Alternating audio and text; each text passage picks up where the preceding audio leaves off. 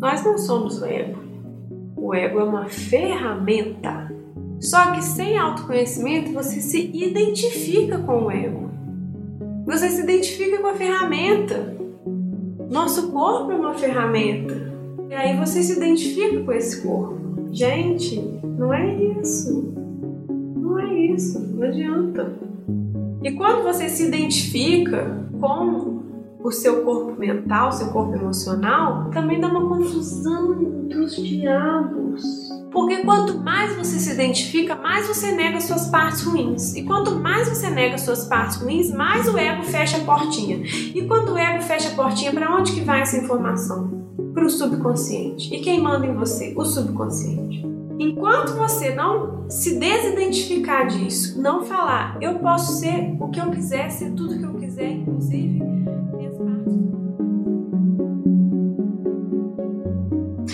Podcast Papo Yogi, episódio 5, Facetas do Autoconhecimento.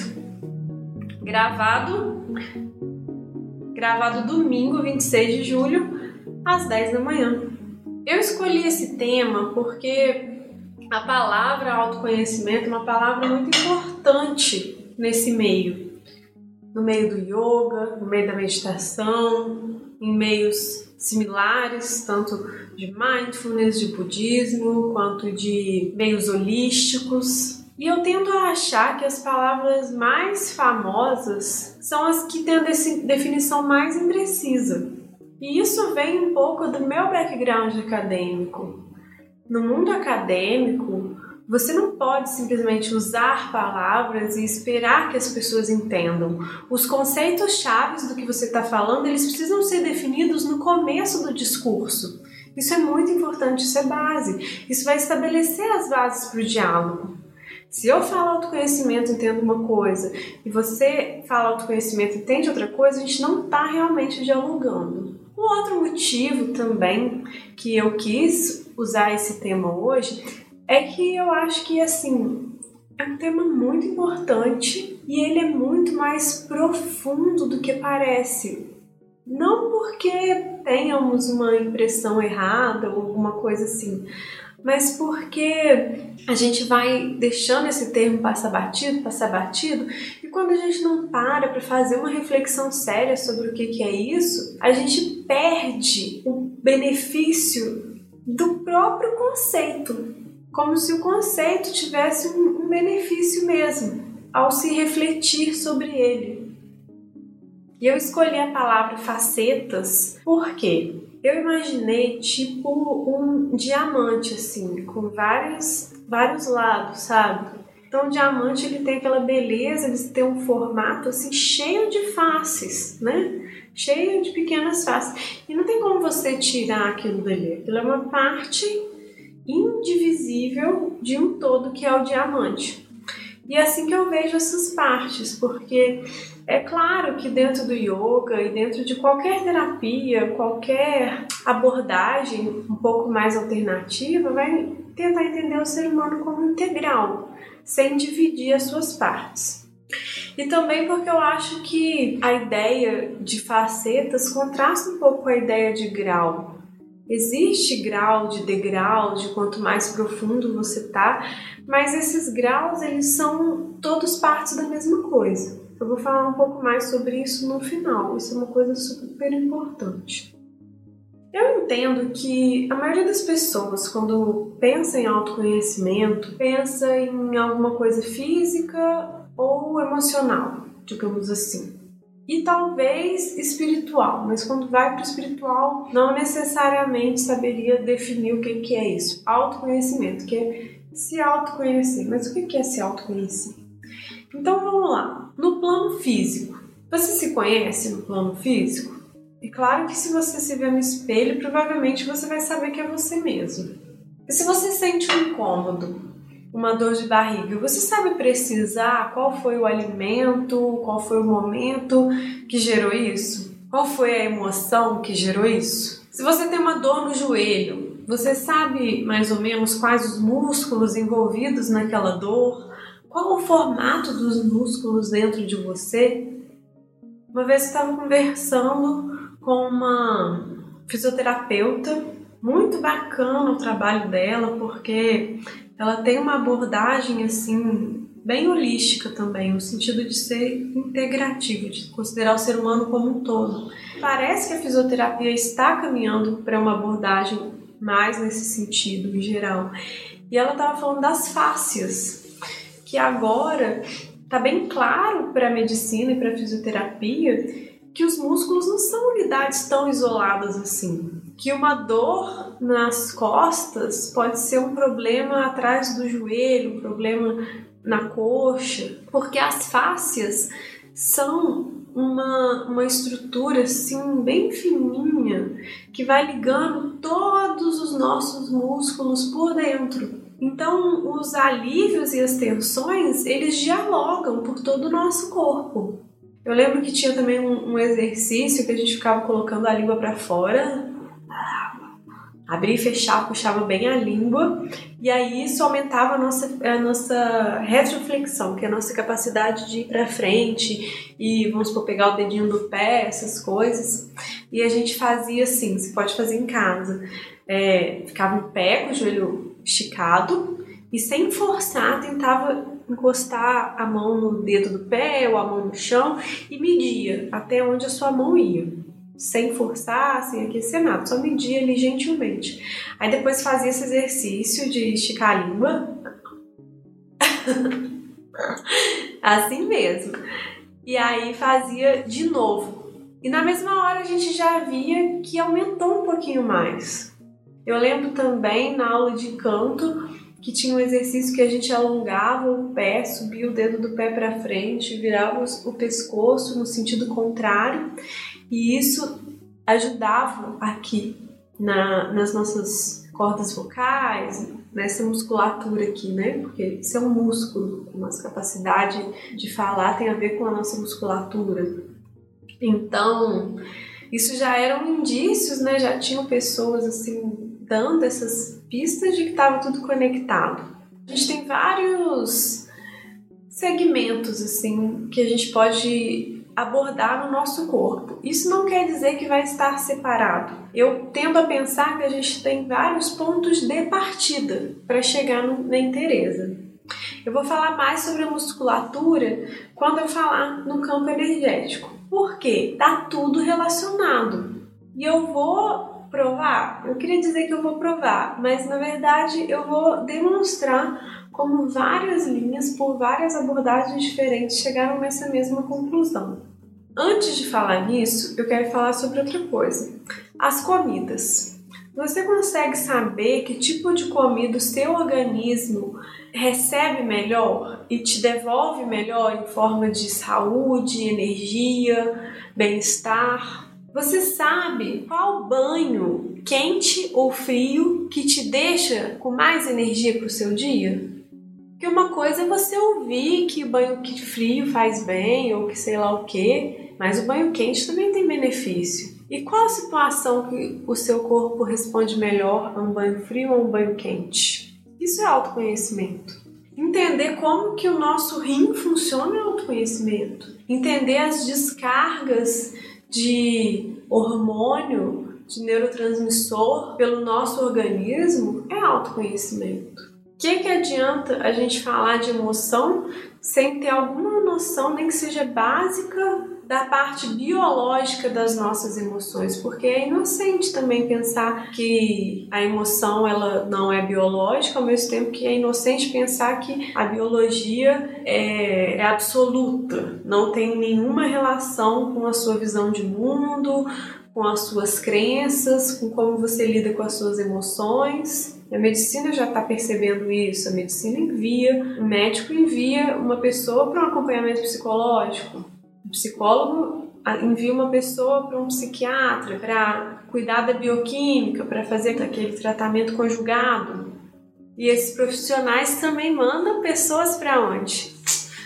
Para meditação, Tive uma mentoranda de meditação que a psicóloga dela encheu o saco para ela fazer yoga, ela não queria, ela estava resistente, não gostava de mover o corpo. Depois de muito tempo é que ela entrou no curso de meditação, depois entrou na mentoria em meditação e aí ela deu um salto Porque complementa muito. Porque quando ela passou de paciente para agente, ela deu um salto de evolução no tratamento dela.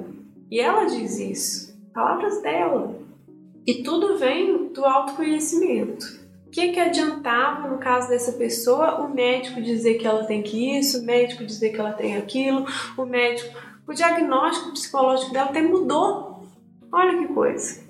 Ela estava na mão de alguém dizer para ela o que, que ela tem, quem ela é, qual a característica dela. Não que esteja errado, porque autoconhecimento é um processo, a gente não nasce se conhecendo. Inclusive essas perguntas que eu estou fazendo provocativas, né? Se você sabe isso, você sabe do alimento, você sabe do banho, não é porque você sabendo você está certo, você não sabendo você está errado, não. Não, porque é uma, é uma jornada, né? O ser humano ele é por natureza incompleto ele vive é a jornada. Exceto alguns seres iluminados, né, que a gente não sabe quem são, não tem como reconhecer quem é iluminado, quem não é, que aí vivem outra jornada. Passaram já por bastante autoconhecimento e outras coisas e etc. Tiveram uma, uma graça de receber aquela compreensão máxima, aquele bem maior, e aí entram numa outra jornada mas ainda assim precisam do autoconhecimento e continuam a desenvolvê-lo. Não existe um ser que não precise mais do autoconhecimento, que não precise mais fazer uma calibragem fina ali de si mesmo ao longo do processo. Claro que agora eu já estou falando de mental, emocional, espiritual, né? Mas eu vou chegar lá, porque como eu falei, tá tudo relacionado. Se você começa por um, vai passar por todos. Se você começar pelo físico, vai passar por todos. Se você começar pelo espiritual, vai passar por todos. Vai passar pelo físico, vai passar pelo emocional, pelo energético, pelo kármico, pelo astrológico, tudo que você imaginar. Ancestral, pai, mãe, ancestrais, sistêmico. Vai passar, gente, porque a gente é um ser amplo e global. E eu digo isso não é pra você desanimar, tipo, ah, é muita coisa, então nem adianta. É para te animar, porque você pode começar de qualquer lugar. Se você sabe que uma fruta, maçã, te dá mais fome do que te sacia, isso é um puta ponto de partida. Claro que tem que tomar cuidado para você não se autobloquear, né? O nosso corpo físico, como eu falei no episódio Asanas e Meditação, falei no primeiro episódio também, falei também no episódio sobre pranayama, o nosso corpo físico ele se chama Ana Maya Kosha. Ana é comida. Então é um corpo feito de comida tira o certo e errado, ai, não sei o que, errado, meu hambúrguer, tira. Dissolve um pouquinho esse certo e errado. Se ficar com muito certo e errado na cabeça, muito julgamento, não aprofunda não, tá? Trava, trava mesmo o conhecimento. Então, se você vê as comidas que você ingere, qual que é a sua tendência alimentar, gente, que ponto de partida. Porque inevitavelmente você vai passar para outras dimensões, não tem como. Vamos supor que você anote a sua alimentação todos os dias por 30 dias. Aí você fala assim: "Ah, eu não consegui emagrecer", ou então, sei lá, qual era o seu objetivo. Ao ver aqueles 30 dias de alimentação, ao observar aqueles dias, naturalmente você vai colher outras informações além daquela que você pôs. Tipo assim, ah, final de semana eu tenho mais tendência a comer coisas gordurosas. Será? Será então? Ou será que eu achava que final de semana comia mais coisa gordurosa, mas descobri que quase todos os dias eu como à noite? O que, que tem à noite que faz isso? É uma solidão? É uma ansiedade. Aí você lembra que um dia alguém te falou que à noite a gente fica mais mental e de dia a gente fica mais terreno. Então você está mais mental, excesso de atividade mental. Aí você está camuflando com comida. Pode ser. Não tem como, você vai passar pelos outros abordagens. Aí você descobre que quando você está com outras pessoas, você come muito mais. Ou você descobre quando você está com outras pessoas, você esquece de comer, porque você fica muito feliz. Então, será que a comida em excesso era solidão? Como é que é essa solidão? Como é que eu posso fazer para não sentir solidão e aí melhorar minha alimentação? Cara, pronto. Já vai desenvolvendo autoconhecimento, porque quando você olhar para a solidão, aí vai vir emocional, mental, energético, ah, não, vou olhar para a solidão do ponto de vista racional. Tudo bem, pode olhar. Quando você olhar racionalmente, ah, é porque eu passo X horas no meu dia sozinho, nanana. ah, mas como que, o que, que fez você construir essa rotina de X horas por dia sozinho? Não, é porque quando eu aceitei o emprego tal, eu estava numa situação X e os meus pais falaram tal coisa para mim. Opa, tem dado aí, tem informação aí.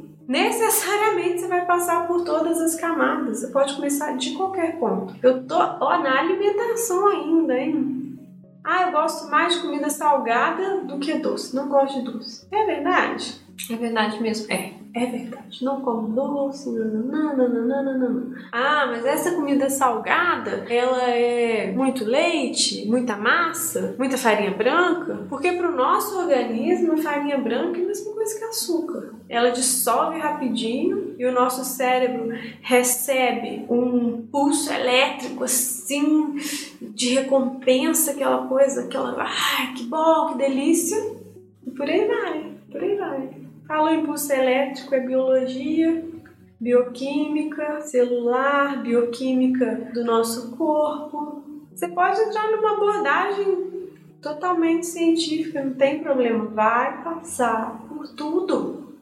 Quando você olhar para sua bioquímica, você vai falar: putz, o que está rolando? Estou com excesso desse hormônio aqui, pouco desse hormônio, tá rolando uma depressão, o que que faz esse hormônio mental? O que que faz esse diminuir? Se você olhar mesmo, vai passar por tudo e vai ter resposta e vai ser bom. Só que tem que olhar, só que a gente tem medo. Desespero, né? Porque vai abalar nosso mundo, todo o nosso mundo. Quais são as nossas facilidades físicas? Correr é uma facilidade, resistência é mais facilidade? Ou eu tenho mais facilidade com alongamento? E o que, que isso diz de mim? Ah, é porque na minha infância meus pais não deixavam, eu corri muito, eu cresci no apartamento e meus pais eram rígidos e não, não, não. E o que que isso fez na sua personalidade depois? Ah, eu fiquei muito inseguro porque, como eu brincava menos, meus colegas brincavam na rua, eu nunca podia, eles tinham vários assuntos que eu não tinha. Por aí, vai. Quer psicanálise maior do que essa? Chegou lá na sua infância já? Duas perguntas. A gente tem um corpo prana maya coxa, corpo energético. Também já falei dos coxas algumas vezes, sempre vou estar falando que é um ótimo guia, né? É um corpo que dá vida, é o que faz a gente conseguir se mover. Se você não acredita em prana, tudo bem, mas tem uma energia que você não tem como negar, que é o que faz a gente mover energia elétrica. Os nossos neurônios não passam eletricidade, informação através de eletricidade para todo o nosso corpo para se mover? Prana inclui eletricidade, inclui todas as formas de energia. Então eu vou falar prana, mas se você não acredita em prana, você pensa em estímulo neuronal elétrico, tá bom? Combinado? O que, que acontece? Se você tem uma trava muscular, se você não consegue fazer determinado alongamento, ou se você tem uma postura assim ou assado, torto para frente ou para trás, impulso elétrico. Seu cérebro falou: não, não vai, trava, trava, trava. Foi travando, a musculatura enrijeceu, força mesmo, e ali ela ficou. Por quê? Por que, que o seu cérebro travou e você só consegue esticar o braço até aqui? Não consegue vir até aqui, não consegue colocar sua mão lá, ou então não consegue esticar a frente, colocar a barriga lá na coxa com a perna bem esticada. Eu, por exemplo, não consigo ainda fazer aquela postura da pinça completa, assim, bem profunda. Eu tenho muito mais flexibilidade para trás. Aí que interessante, eu vou falar de mim então. O meu joelho para dentro, assim. Isso faz com que o meu quadril seja um pouquinho para trás também. Essa estrutura parece que facilita a gente dobrar para frente, mas é o contrário. A minha parte atrás da coxa usa a musculatura errada, em vez de usar o músculo, às vezes usa o tendão. Sobrecarrega o tendão Quando eu vou alongar, ele está tenso. Não consigo ir para frente com tanta facilidade, porém eu posso trabalhar isso naquela prática constante, desapego do resultado. Então a minha flexibilidade para frente, ela vai ser muito menor do que a minha flexibilidade para trás. Eu faço um chakrasana ótimo, tô tranquila com meu chakrasana, mas a minha pinça não é tão boa. E o que é que isso reflete na minha personalidade? Várias coisas, várias coisas. E tem várias linhas de psicologia falando sobre isso. Haitiana, aquela linha pessoal acho que o corpo explica, fez uma nova linha aí misturando várias outras. Tem uma que chama Body que explica as tensões, se o seu ombro ele é mais tensionado, o que aconteceu. Tem uma linha que fala que na, no seu desenvolvimento, quando você está crescendo, e aí quando está na época do desfraude, por volta de, sei lá, três anos, por aí, se você se traumatizar com a vergonha do cocô, fazer cocô na calça, porém você ainda não tem o organismo desenvolvido o suficiente para você segurar, ou seja, travar o esfíncter, o que, que ele faz? A criança vai e trava o bumbum todo, contrai o bumbum todinho. No que contrai o bumbum, você pode experimentar na sua casa aí. Ficar em pé, contrair o bumbum todo. Quando você contrai o seu bumbum todo, a lateral da sua coxa toda também vai contrair. Não tem jeito. Você, adulto que estiver ouvindo, já tem a capacidade de controlar só o esfíncter. Então, se você precisar ir no banheiro, você consegue segurar um tempo aí, X ou Y, depende da sua fisiologia. Mas a criança, não, ela demora para conseguir contrair só o esfíncter. Então, quando ela contrai isso e contrai a perninha, o músculo contraído puxa o osso, o osso ainda está em formação, em vez de ter o joelhinho para dentro igual o meu, ela pode ter o joelho mais para fora. Olha que loucura. E aí é um trauma, né? Então isso é o lado físico que vai dar evidências, falar assim, olha, essa criança tem esse joelho para fora, é provável que ela tenha passado esse trauma da questão do momento do desfraude, porque para nós a gente é bobeira. Mas para a criança é intenso, porque ela está vivendo ali, ela viveu pouquíssimas experiências na vida, aquilo é a experiência mais intensa que ela já viveu. Então vira um trauma. E aí o psicólogo fala: qual a tendência mais comum das crianças que sofreram esse trauma? Ah, elas tendem a serem assim, tendem a ser assado, tendem a, a tentar aguentar tudo, a tentar ter controle da situação, a evitar ser humilhados a qualquer custo, a se sentir humilhado facilmente. E aí já desenvolve toda a base de uma personalidade, potencialidades e desafios. Cada tensão, cada nó na sua musculatura é um nó energético. A energia passa por ali de forma diferente. Não é que ela não passa, tem que passar. Senão, inutiliza. Se chegar no seu joelho e a energia não passar, tem que amputar. Porque ficou. Todo o resto da sua pé tá inútil. Ele passa, a energia passa, só que passa de outra forma. Aí vai tudo interligado de novo. Os próximos corpos, emocional e mental. O emocional ele está muito ligado ao mental, porque o nosso emocional ele age de acordo com as nossas crenças. Não estou falando de crenças limitantes, mas também, mas tudo que a gente acredita. Por exemplo, duas pessoas. Poderia até falar que são dois irmãos gêmeos separados, assim no berço, para ficar bem dramático, porque você entender e vai concordar. Vamos imaginar então dois gêmeos separados no berço. Aí um ficou ali com uma família, sei lá, no, no Ocidente, e o outro foi levado para outro lado do mundo, numa família do Oriente, ou com uma tribo indígena, uma coisa que tem uma cultura bem contrastante. Mas eles têm o mesmo DNA, e aí foram para culturas contrastantes. Esse aqui aprendeu que uma atitude X é extremamente ofensiva.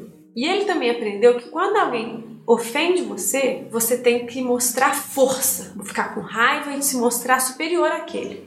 Bem ocidentalzão esse aqui, bem pavio curto. E esse outro aqui, ele nem sabe o que é essa ação X. Não está dentro daquele universo cultural. E quando ele vê, aquilo nem parece ofensivo, porque não está no repertório dele. Então, quando expostos à mesma situação, esse aqui vai sentir raiva e esse aqui não vai sentir nada. Então os nossos sentimentos, eles vêm a partir daquilo que a gente interpreta. Eu ficava muito surpreso quando eu era pequena, quando meu pai me falou que os filhotinhos de gato, se eles crescessem, eles acasalavam com os irmãos. Eu ficava assim, como assim, pai? Eles não sabem? Meu pai fala, não, bicho, não tem isso. Eu não sei se eles esquecem que é irmã, sei, mas na biologia deles ali, na bioquímica cerebral, não tem um recurso para criar um nojo, uma rejeição à reprodução com parentes de primeiro grau. Tá, mas não vou comparar ser humano com um gato, não, porque aí, aí entra uma discussão, outra discussão. Mas é um exemplo para aprofundar esse exemplo que eu dei. A gente tem dentro do nosso mental o consciente, o inconsciente e o ego. O ego, ele é uma portinha entre o consciente e o inconsciente. Isso é muito claro de ver. Sabe quando a gente vê uma pessoa agindo, a pessoa, sei lá, ela fala assim: Eu não tenho raiva de Fulano, não tenho nenhuma raiva, a pessoa tá morrendo de ódio. Ou então a pessoa fala assim: Eu não tenho ciúme nenhum dela, nenhum, adoro. Não é que a pessoa está sendo falsa com você, mas você percebe que ela está mentindo para ela mesma. Ela não consegue aceitar aquele sentimento. Mas o inconsciente dela consegue. E o ego vai abrindo e fechando essa portinha, portinha porosa, abre mais e fecha mais. Só deixa o consciente dela entender até o ponto que ela consegue lidar. Porque se o ego abrir e falar assim, não, você tem que ser pra caralho, sim ela vai entrar num parafuso que talvez ela não esteja pronta para lidar. Vai entrar numa crise ali, uma autodestruição que vai atrapalhar. Então o ego segura. E aí o que, que acontece? Nós não somos o ego. O ego é uma ferramenta. Só que sem autoconhecimento você se identifica com o ego. Você se identifica com a ferramenta. Nosso corpo é uma ferramenta.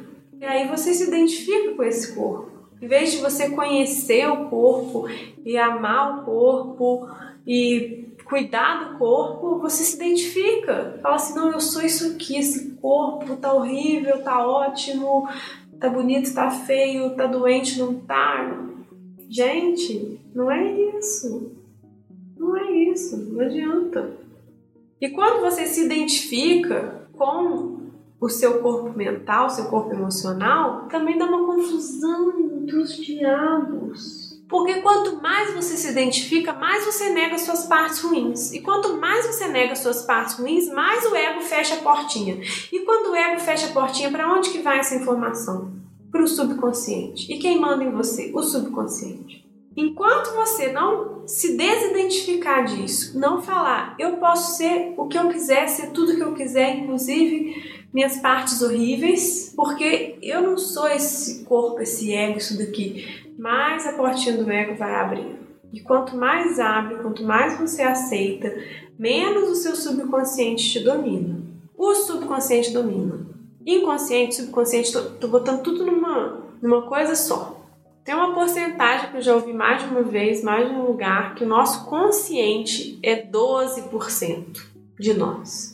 Então, 88% das decisões que você toma são inconscientes. A decisão é tomada lá no emocional. Depois o seu consciente vem e justifica, cria um motivo ao redor daquilo que você já decidiu, entendeu? Olha que loucura. E aí você vira vítima, porque as empresas sabem disso, o marketing sabe disso, o subconsciente do outro sabe disso, pode manipular você. E às vezes até o consciente do outro sabe disso e pode manipular você. Então, se você trava, não se aceita, você se desconecta de você mesmo. São camadas internas que você vai perdendo acesso. Quando você julga o outro, ah, o outro é horrível, fez tal coisa, jamais faria isso, muito, muito superior, naquele nível baixíssimo ali, fulano de tal, cruz creta. Cara, sinto muito, você está fazendo mal para você mesmo. Porque quando você reconhecer aquilo ali em você, você vai falar: Eu não, eu não sou assim, eu sou muito melhor que isso. Aí o que, você vai fazer? Fechar a portinha, mandar para o subconsciente ser dominado por aquilo, de uma forma ou de outra. E quanto mais você nega, mais o seu ego tem que fazer artimanhas para te dominar de forma abstrata, sutil.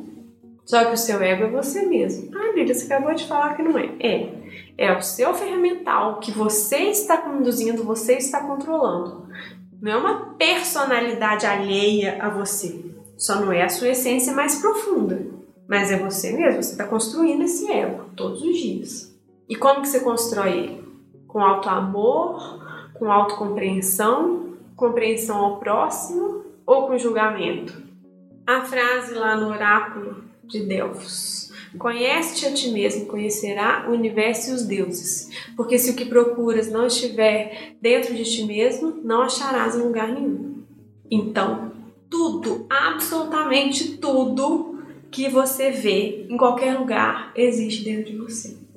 Fulano é uma invejosa. Como é que você sabe? Como é que você sabe o que é inveja? Quem te ensinou o que é inveja? Você só sabe que é inveja porque você sentiu inveja. Senão não tinha referência. Não tinha como seu cérebro inventar inveja se não tivesse dentro de você. Eu inveja? Jamais. Eu sou tão benevolente, eu sou muito boa, eu sou níveis acima. Eu não tenho inveja desse tipo de coisa. Pronto. Fechou a porta, vai para o inconsciente, tem que despistar toda a inveja que tem. Olha que trabalho, depois tem que fazer o caminho contrário. Aí quando encontra a inveja, ai que dor! Eu sou horrível, eu tenho inveja. Todo mundo tem, todo mundo tem. Mas como que você vai lidar com isso? Porque se fingir que não tem é pior, porque ela te domina. Agora você não precisa assumir, tô falando, gente, assuma sua inveja. Não é assim, assume pro mundo inteiro, fez um Marte, bota uma cruz bem grande e, e prega sua mão lá, não. Não é isso não, gente. Assume para você, em meditação. Usa aquilo para você se conhecer. Nós somos todos semelhantes.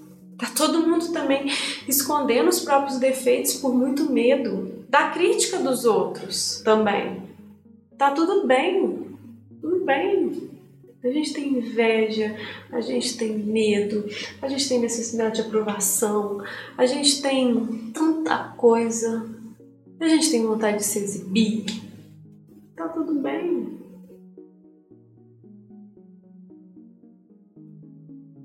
Verdade. Verdade. Agora, se você fala, eu tenho inveja, e aí você começa a trabalhar aquela inveja sem se julgar pode descobrir de onde vem essa inveja. Por que, que eu acho que eu não tenho tal coisa que o fulano tem? Por que, que eu acho que eu não sou tão bom quanto o fulano? De onde vem esse sentimento? Por que, que eu não posso reconhecer que eu tenho minhas qualidades também, os meus defeitos, e a gente pode conviver bem assim? Qual que é a característica minha que fez com que eu almejasse tanto tal coisa a ponto de sentir essa inveja? Aí você vai descobrir mais coisas sobre você. Você pode meditar na própria inveja, na própria raiva, próprio sentimento ruim. Nossa, raiva, como ela é massacrada, né? Ninguém quer admitir a raiva. Mas sem a raiva a gente não realiza nada. A raiva é uma potência, a ira é uma potência de realização. Só que se ela te dominar, você vai agir igual um raivoso idiota. E se você, por outro lado, conhecer ela, ela vai te fortalecer, te edificar, te fazer alcançar as coisas que você quer. Sem passar por cima de ninguém, sem precisar destruir ninguém. Você pode se posicionar firme. Se a pessoa quiser te agredir ou ficar ofendida por isso, direito dela, digamos assim. Na mentoria em meditação, eu falava muito com as pessoas, até no curso também, para não julgar.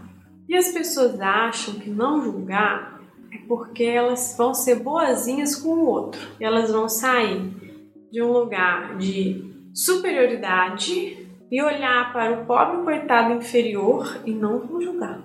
Então, sou muito boa. Não é isso. Não julgar não é uma coisa que você faz bem para o outro. Não julgar é um bem que você faz a si mesmo. Por essa você não esperar. Por que, que julgar um bem que você faz a você mesmo? Porque quando você julga, você nega em si mesmo algo que com certeza você tem, porque se você não tivesse, não teria reconhecido no outro. Existe um termo na fisioterapia que é a propriocepção. Então, é o conhecimento do próprio movimento corporal. Tem gente que, se você falar assim, levanta a mão esquerda, a pessoa levanta a direita. Se você falar assim, contrai o ombro, ih, tem menor noção. Falar assim, tá doendo, é mais para dentro, mais para pele, é muscular ou tá na articulação? Tem a menor ideia. A pessoa tá lá numa postura, aí você fala, contrai o glúteo, ih, nem consegue. E aí já outra, contrai o transverso, aí a pessoa direitinho. Contrai o transverso e encaixa a escápula com o ombro, tanto a escápula quanto o ombro. Tem várias posições, né? para trás, para frente, para cima, médio para baixo. Tem o, o, médio e tem o empurrar para baixo, tem o médio e tem o empurrar para cima. Isso é a própria percepção. Quanto mais você sabe do que que o seu corpo está entendendo, o que, que ele consegue fazer, isso aí, gente, é longevidade. Longevidade. Quanto mais você souber isso, menor a chance de você chegar nos 80 anos sem conseguir limpar a bunda, porque não tem alongamento. É, ué. É. Outras facetas do autoconhecimento para fora de você, seu karma. Como é que a sua lida com outras pessoas? Que tipo de pessoas você atrai? Astrologicamente, quais são as tendências naturais? Quais áreas que você começa a mexer e dá frutos rapidamente? Quais áreas que sempre agarram para dentro de nós mesmos? Tem o corpo, Mano Maia Coxa, que é o que eu falei agora há pouco, porque ele envolve emoção, mas emoções mais viscerais, que estão relacionadas a esse universo mental. E tem o Guiana Maia Coxa, que não é necessariamente mental, mas ele se parece com um mental superior, digamos assim, no sentido de que ele é sabedoria. Sabe assim a diferença de quando a gente fala, fala, argumenta, e quando a gente encontra uma paz no silêncio, uma paz sábia, aquele entendimento claro do que fazer, vindo da profundeza do nosso ser, de um estado meditativo, contemplativo, constante. E esse corpo ele está muito próximo do Ananda Maya Kosha. Esse é o mais sutil. Ananda significa bem-aventurança então, no fundo do nosso ser tem uma felicidade, uma bem-aventurança que quer se expressar, quer sair, quer passar pela sabedoria para conseguir chegar no seu racional, emocional, na sua energia e vir para o seu corpo. Só que você tem que deixar o ego expandir, transcender, aceitar, abraçar, abrir e esse Ananda Maya Kosha é o envoltório mais próximo do Atma. Por isso o nome do Atma. Em algumas linhas da centelha, o Atma é a nossa parte divina, é a nossa natureza mais profunda. E qual a característica? Sat Chit Ananda, eterno, sábio e feliz. O autoconhecimento necessariamente, independente do caminho que você escolha, vai te levar para lá, para a sua natureza mais profunda, sábia, eterna e feliz. Muito obrigada e até o próximo podcast, que o tema vai ser tipos de meditação.